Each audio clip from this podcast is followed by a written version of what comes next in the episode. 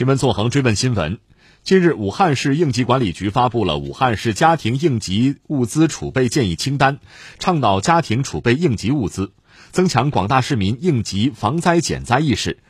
毕竟，地震、台风、洪水等自然灾害一旦发生，往往会造成交通不畅、通信受阻等问题，外部救援物资和人员很难第一时间到达灾区。这种时候，如何应急自救就显得格外重要。老话常说：“宁可备而不用，不可用而无备。”家庭作为社会的基本组成单位，在面对灾情或者突发事件的时候，的确需要具备第一时间自救避险或者撤离的能力。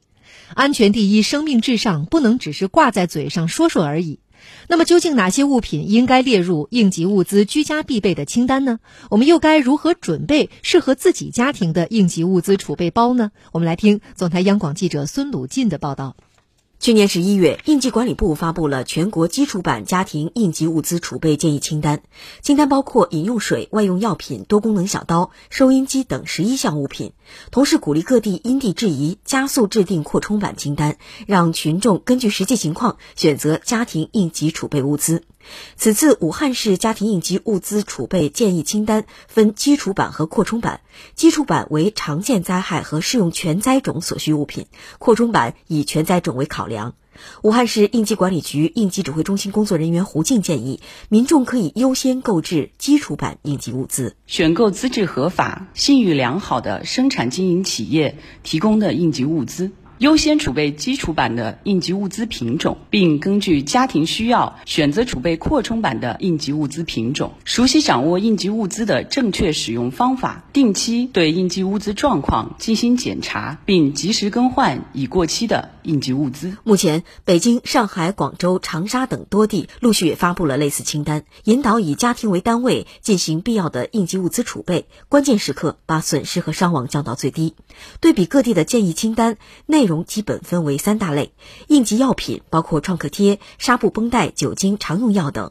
应急工具包括多功能手电、多功能剪刀、救生哨等；食品包括瓶装水、压缩饼干等。清单多为基础版和扩展版两个版本，其中基础版以上物品都有，多为十种左右；而扩展版在包括以上物品的同时，增加了生活物品，包括衣服、牙具、充电宝等，还有重要文件，包括身份证、户口本、结婚证等，物品数量达到数十种。上海市应急管理局灾害应对处处长张振宇介绍，上海发布的清单也根据上海的地域特点和当地配套的应急管理设施制定了扩充内容。我们里面建议大家呢，还可以配备我们的家庭的一些小帐篷，按照三口之家这样来配置。那么这主要也是为了应对一些像地震之类的一些自然灾害发生的时候，我们可以紧急避险用。我们上海呢，现在已经在全市建立了一百多处的应急的避难场所，那么主要也是。为了应对像地震这样的一些自然灾害。那么，如果我们的那个广大市民啊，如果自行配备帐篷的话嘛，那就可以更快的在这种紧急情况下呢，可以更好的保护自己。长沙家庭应急物资储备建议清单也分为基础版和扩展版，相比基础版，扩展版更为详细，包含了六十二项应急物品。长沙市应急管理局局长胡春山介绍，清单标注了应急物品的适用场景和用途，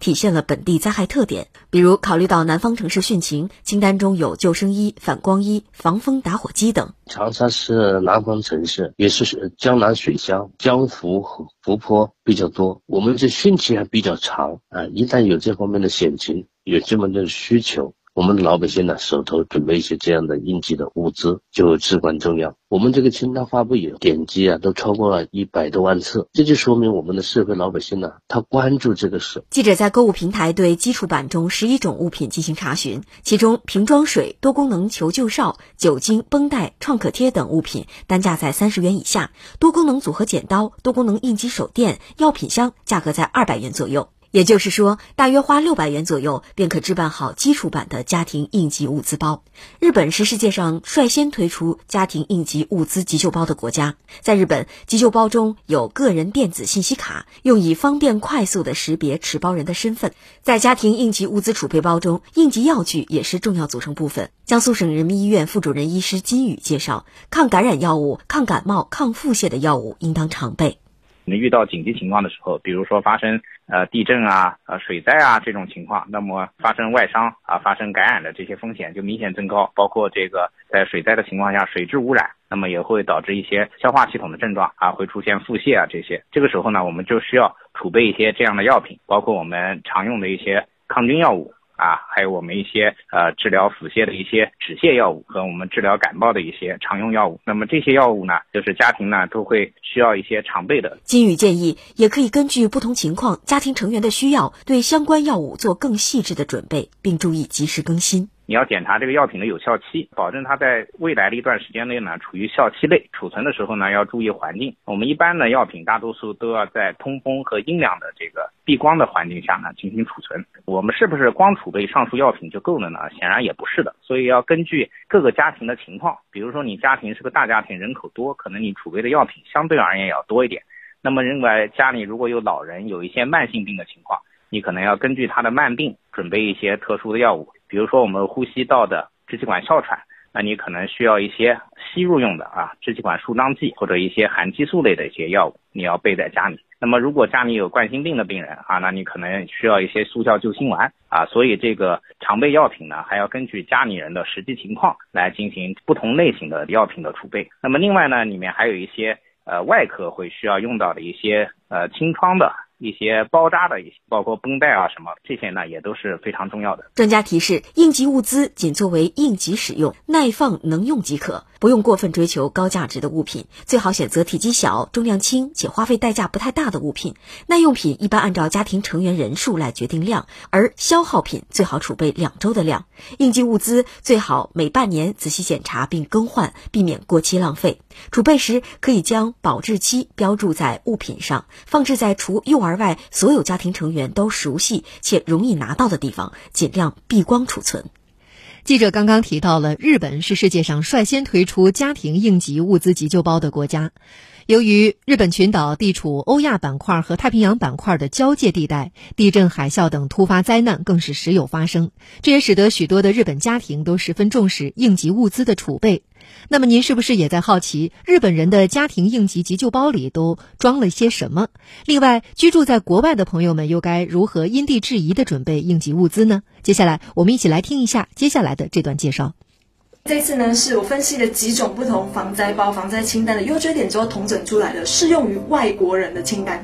好的，那首先第一个，我觉得大家在准备防灾包的时候，有一个很重要的事情，就是先搞清楚你自己住的地方附近的避难场所，还有日本可能会担心发生海啸，海啸的避难场所，还有你的市一所、区一所的位置在哪里，医院的位置在哪里。好的，那顺着这条思路，接下来是一些关于贵重用品的准备。有一些人会准备一些现金，那记得这个现金面额记得把它拆成小一点。另外就是硬币，像我们住在国外的朋友，一定要记得你的护照资料一定要留下。好的，另外就回归到一般的防灾包里面常常会出现的像避难用品，简单念一下清单给大家听：哨子不需要用电池的手电筒，收音机啊可充电式的，因为收音机其实是在发生灾难的时候少数比较能够保持通讯的一个系统。那另外就是蜡烛，这个也是常常看到清单的内容之一。记得准备可以长时间使用的蜡烛，资料上是说可以帮助你的照明，还有可以取暖。另外就是生活用品的部分，在没有办法回到自己家里或者是安定的场所居住之前，会需要的基本生活用具。那首先是酒精消毒喷雾，那可以确保不要造成一些食物中毒，还有其他细菌感染。那另外就是打火机。